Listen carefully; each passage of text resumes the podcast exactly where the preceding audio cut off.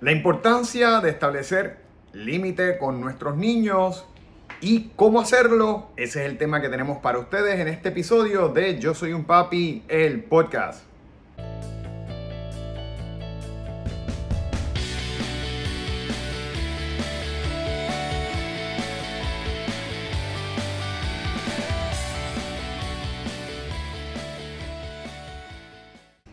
Bienvenidos a esta nueva semana, padres y madres que continuamente nos siguen. Y para aquellos que nos están viendo por primera vez, mi nombre es Jorge Carvajal, soy un consultor de crianza certificado que ha desarrollado esta plataforma llamada Yo Soy un Papi con el propósito de darles herramientas, estrategias, consejos para esa complicada pero gratificante misión que tenemos en nuestra vida, que es la crianza de nuestros hijos Trabajamos siempre bajo una base de disciplina positiva, que es nuestra área de especialidad, de manera que ustedes puedan fortalecer la comunicación, la conexión y la relación con sus niños.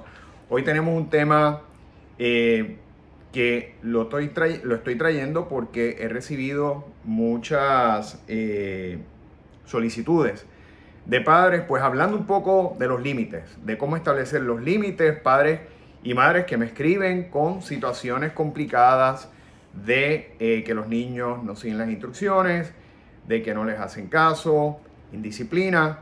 Y es bien importante eh, establecer límites porque eh, es lo que nos ayuda a crear esa estructura y a llevar a nuestros niños a tener claro hasta dónde pueden llegar.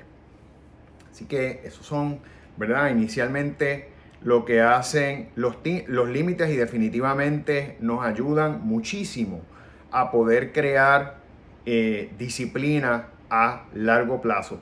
Pero antes de pasar de lleno al tema, les invito a que se suscriban a nuestro canal de YouTube oprimiendo el botón de suscripción y cliqueando el icono de la campana de manera que reciban todas las semanas notificaciones cuando subimos nuevo episodio para ustedes. Semanalmente hacemos un episodio que les va a ser de gran ayuda, eh, oiga, y sin costo para poder eh, continuar, ¿verdad? Con esa encomienda que tenemos de desarrollar a nuestros niños, llevarlos a ser personas de bien, adultos buenos y productivos para nuestra sociedad, que es lo que buscamos, ¿verdad? A largo, a largo plazo. Y yo creo que nuestra mejor ganancia, nuestro éxito como padres es en saber que dejamos personas de bien en nuestro país, nuestra sociedad. Así que eh, síganos y esa es la manera, ¿verdad?, que nos pueden ayudar a continuar nuestro crecimiento. Sabemos que el mundo cibernético es altamente competitivo, queremos seguir llevando nuestra misión, queremos seguir llevando nuestro mensaje y ustedes se convierten en nuestra mejor forma de hacerlo cuando se suscriben a nuestra página y también comparten este contenido con otros padres. Y de inmediato pasamos al tema, como les estaba diciendo, hoy vamos a hablar de límites. La importancia que tienen para nuestros niños, para ayudarlos a crear estructura, para ayudarlos a ser personas mucho más redondeadas, eh, personas más responsables, ¿verdad? Y tenemos que empezar porque los límites son las reglas de juego. Es la forma en la que nosotros vamos a dejarles saber a nuestros niños hasta dónde pueden llegar y hasta qué pueden hacer. No establecer límites en nuestros niños eh, pues definitivamente pueden llevarlos a convertirse en niños engreídos, en niños eh, que no tienen sentido de responsabilidad, que actúan sin necesariamente tener criterio, sin medir cuáles son las implicaciones de sus acciones. Y al igual que cualquier, igual que tenemos nosotros, por ejemplo, reglas de juego en nuestros empleos, eh, pues tenemos que nosotros ponerlas eh, a función de que nuestros niños eh, trabajen, ¿verdad?, en el día a día de una manera adecuada. Los límites le enseñan a los niños autocontrol y les va a enseñar también hasta dónde ellos pueden, ¿verdad?, llevarnos. Sabemos que a veces los niños por la inmadurez, porque no tienen la noción, ¿verdad?, de, las consecuencias, a veces nos ponen a prueba y nos llevan hasta los límites. Y precisamente para que ellos puedan saber cómo manejarse eh, cada día cuando papá y mamá no están, pues es importante establecer claro cuáles son esos límites, hasta dónde ellos pueden llegar en diferentes áreas, ¿verdad? De, de, su día, en diferentes aspectos. Y una, y la primera forma en la que nosotros podemos enseñarle, ¿verdad? De forma positiva a nuestros niños esos límites es con las consecuencias naturales. Enseñarle, ¿verdad? Que pueden haber momentos que si no se siguen las instrucciones, si no cumplen con lo que se les está diciendo, si no escuchan el llamado que se les está haciendo, van a haber unas consecuencias naturales. Por ejemplo, eh, para que ustedes puedan ¿verdad? seguir la línea, ya nuestros niños crecieron un poco, tienen 6, 7 añitos, digamos que tienen, son hermanitos y están jugando dentro de la casa y usted le dice, no puede jugar dentro de la casa ni correr dentro de la casa, principalmente correr porque jugar obviamente sí, pero correr, ¿verdad? Actividades que ponen en riesgo su seguridad y de igual manera las cosas que nosotros tenemos.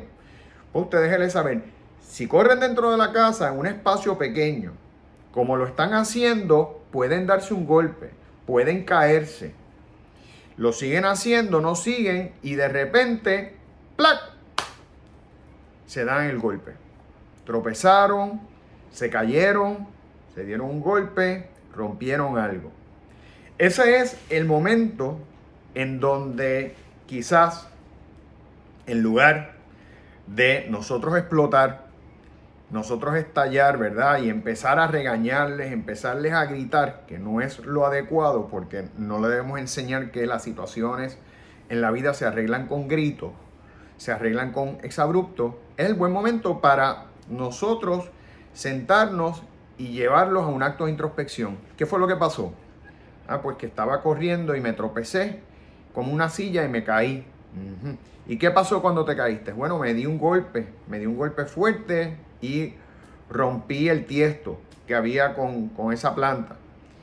¿Y qué tú crees que debemos hacer cuando ya, verdad? Anteriormente les he dicho las consecuencias que pueden haber precisamente como pasa ahora. ¿Qué tú crees que debemos hacer? ¿Cuál tú crees que sería una buena forma de evitar eso? Y ahí deje que el niño le conteste. El niño está aprendiendo una lección a causa de una consecuencia natural de un acto que ya usted lo había advertido, pero que ellos no habían hecho caso. Y eso es una forma de enseñarles que los actos, cuando no se siguen, ¿verdad? Cuando sobre todo actos que les pueden traer una consecuencia como un golpe, eh, pues esos son, esas son las implicaciones, ¿verdad? Y usted le pone el límite, le dice, para que eso no vuelva a ocurrir, ¿qué tú crees que debe pasar? Ah, bueno, pues no puedo correr en estas áreas, en áreas pequeñas, debo ir al patio y correr donde hay espacio y donde no hay peligro. Exactamente. Con, de esa manera vamos a evitar, y usted verá que el niño va a seguir las instrucciones porque ya hubo una consecuencia natural del acto que hicieron. Es bien importante que cuando establezcamos límites con nuestros hijos, entendamos que esos límites se deben poner de acuerdo a las edades que tienen. No podemos pedirle a niños tan pequeños que no necesariamente tienen la noción o que tienen el juicio de seguir las instrucciones porque están explorando, porque están experimentando lo mismo que le pedimos ya a un niño de 8 o 9 años. Así que usted ajuste, ¿verdad? Esas, esas, eh, esos límites de acuerdo a la edad. Y dígaselo de manera simple. Por ejemplo, eh, vamos a prevenir accidentes. No queremos que nuestros niños vayan en los enchufes, en los enchufes eléctricos a meter algo porque obviamente les puede dar electricidad. Pues eso se lo empezamos a decir los niños, ¿verdad? Desde pequeño. Importante, vamos a tomar también medidas de seguridad en estos casos hay unos cubre enchufes que previenen ese tipo de accidentes, pero vamos a dejárselo saber. Ya cuando ellos tienen la edad para poder entender que introducir algo dentro de esos enchufes pueden traer unas consecuencias.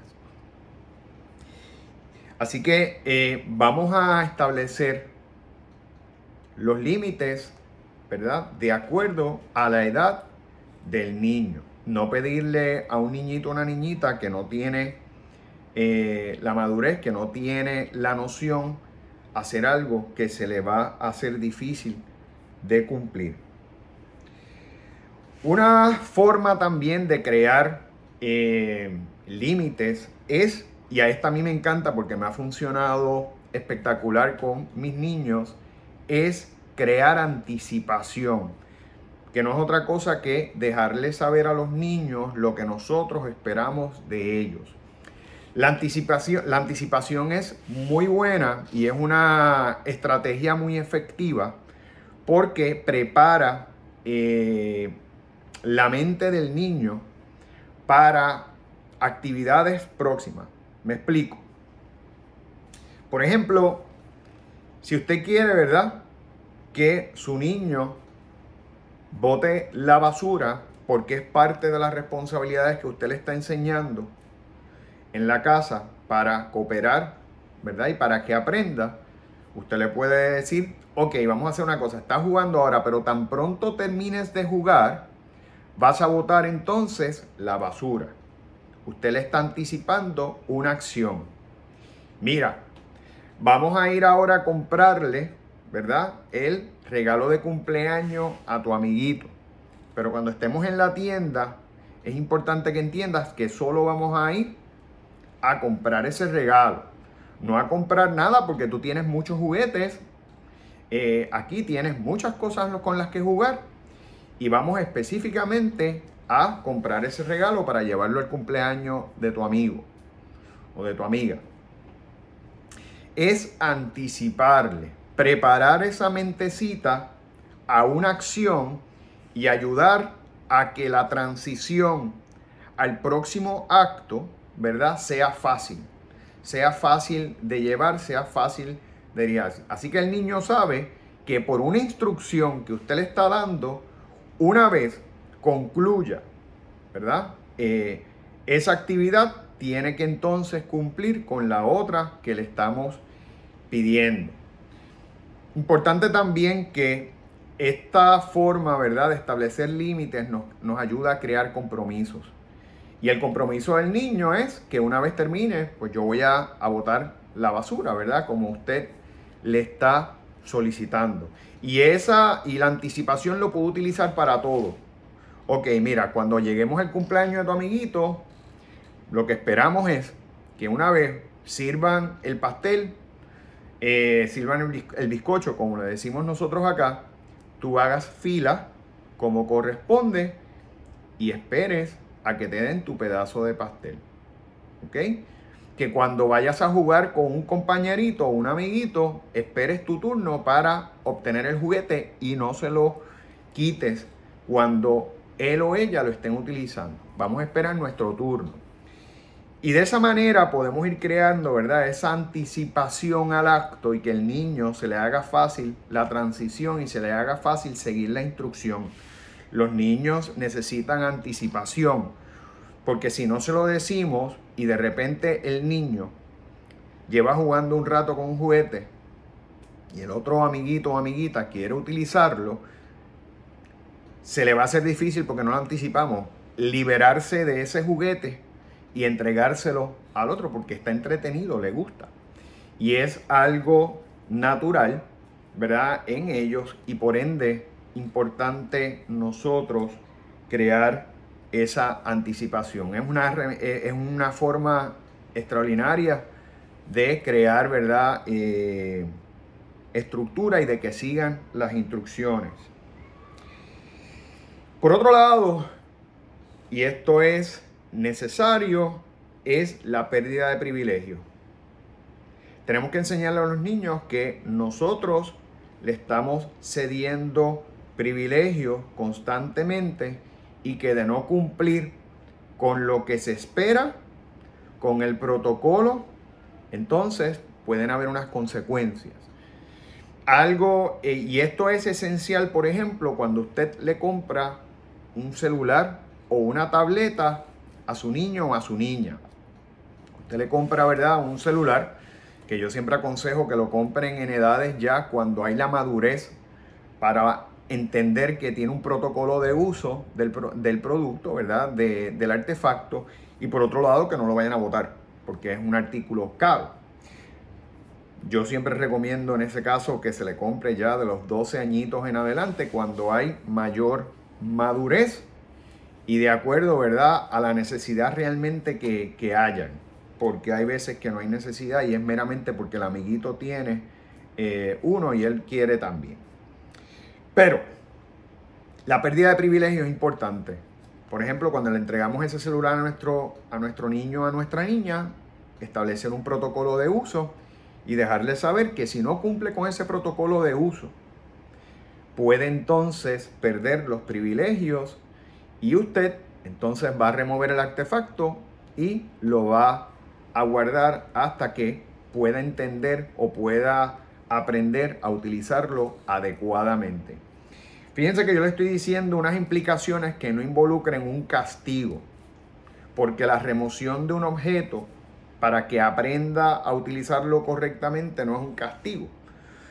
Yo no le estoy diciendo, ok, le removió el celular lo va a dejar tres meses sin ver televisión o va a dejarlo o lo va a penalizar con que por las tardes tiene que meterse en su cuarto y no puede eh, salir del mismo.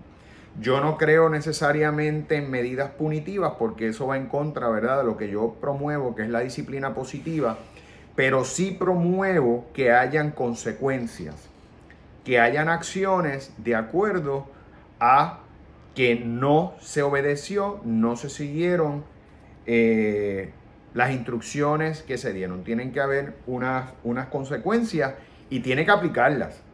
Porque si nosotros le decimos a nuestros niños, si no utilizas el teléfono adecuadamente, como te estoy explicando, eh, y hace el acto y no lo utiliza adecuadamente y no hacemos nada, entonces eh, todo, todo lo que estamos intentando, ¿verdad? De que haya eh, unas consecuencias y el niño o la niña pueda aprender que hay implicaciones, entonces se nos va al piso. Estamos perdiendo la efectividad de, eh, de esa iniciativa que estamos tomando. Y otra forma también de establecer límites es utilizar lo que yo le llamo la zona de paz. Yo le digo zona de paz porque yo trabajo con disciplina positiva. Otra gente le dice time out, ¿verdad? Este, y operan un poco diferente. Eh, pero es importante, y a mí me gusta mucho, la zona de paz. La zona de paz no es otra cosa que establecer un área en su casa, en el espacio donde usted habita, para que cuando su niño o su niña no esté siguiendo instrucciones, está alterado, está gritando, no está obedeciendo, hay indisciplina, que usted lo pueda llevar a esa zona de paz donde él o ella va a aprender a que a tranquilizarse por sí mismo, a respirar, a que, a que encuentre nuevamente ecuanimidad, equilibrio emocional y después, ¿verdad? Y hacerlo por, sol, y hacerlo por sí, por sí mismo y después entonces pueda recibir el mensaje pueda haber una comunicación mucho más efectiva. La diferencia entre la zona de paz, como yo le llamo, usted le puede poner el nombre que usted quiera, le puede poner el planeta de la tranquilidad, pero usted le va a crear un espacio al niño o la niña donde pueda sentarse y la diferencia es que no tiene que quedarse mirando a una pared como muchas veces pasa en el timeout, que es sentarlos en una silla y quedarse tranquilos en la silla, quizás mirando a un espacio eh, vacío, a algo que no. Mientras que aquí incluso usted le puede poner algo para que se entretenga y se despeje.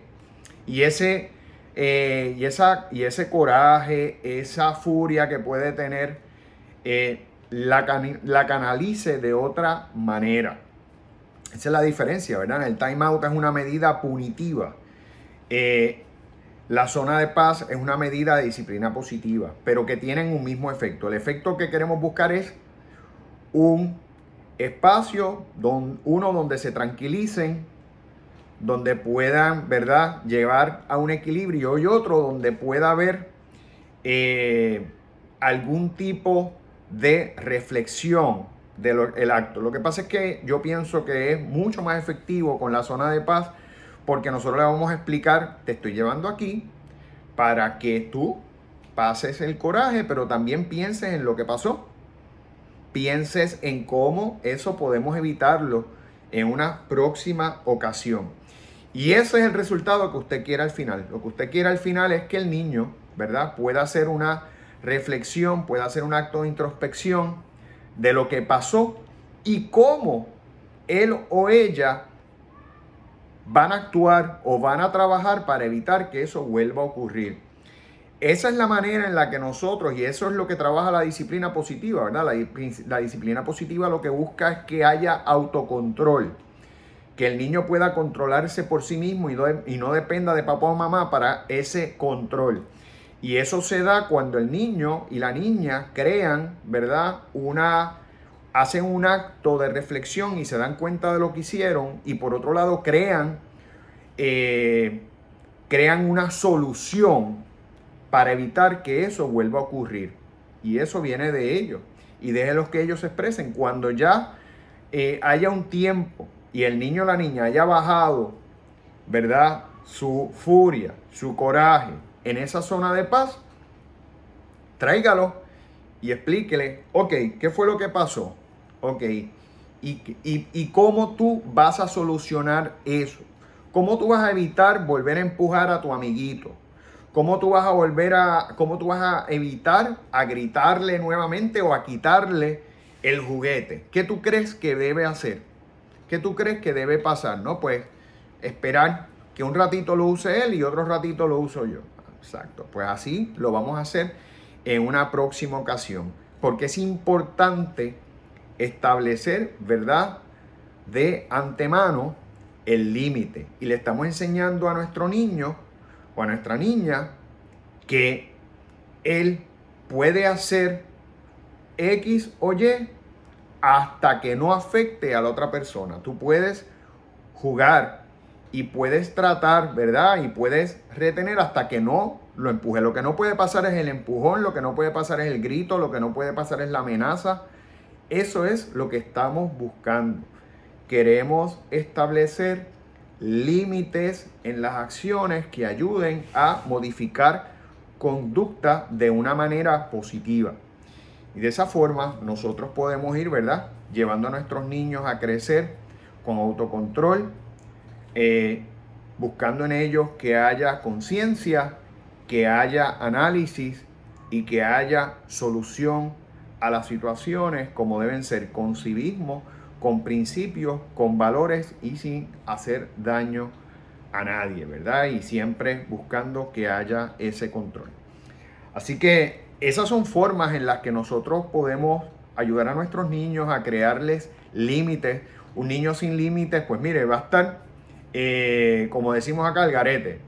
Van a estar como una gallina eh, sin cabeza porque no sabe cómo controlarse, no sabe cuánto controlarse, no hay implicaciones, no hay consecuencias, no hay, ¿verdad? Ese, esa, esa forma de, eh, de conducta y definitivamente quien la medida o la forma en la que mejor podemos lograr que haya esa estructura y esa disciplina es estableciendo las reglas de juego o los límites. Así que vamos a empezar a, utilizar estas medidas y ustedes verán cómo el niño o la niña van a ir eh, obedeciendo y van a ir mejorando su conducta.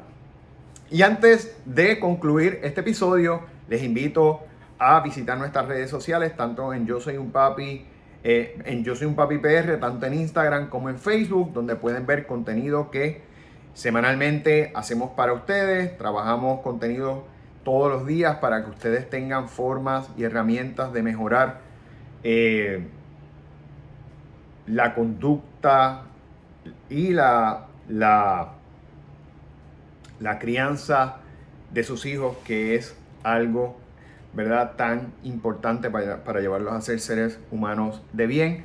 Pueden también suscribirse, como les dije inicialmente, a nuestro canal de YouTube o a nuestro podcast. Yo soy un papi, el podcast en Spotify, iTunes o Google Podcast cuando semanalmente hacemos nuevos episodios para ustedes. Así que les agradezco su sintonía y espero verlos en la próxima edición de Yo Soy un Papi, el podcast.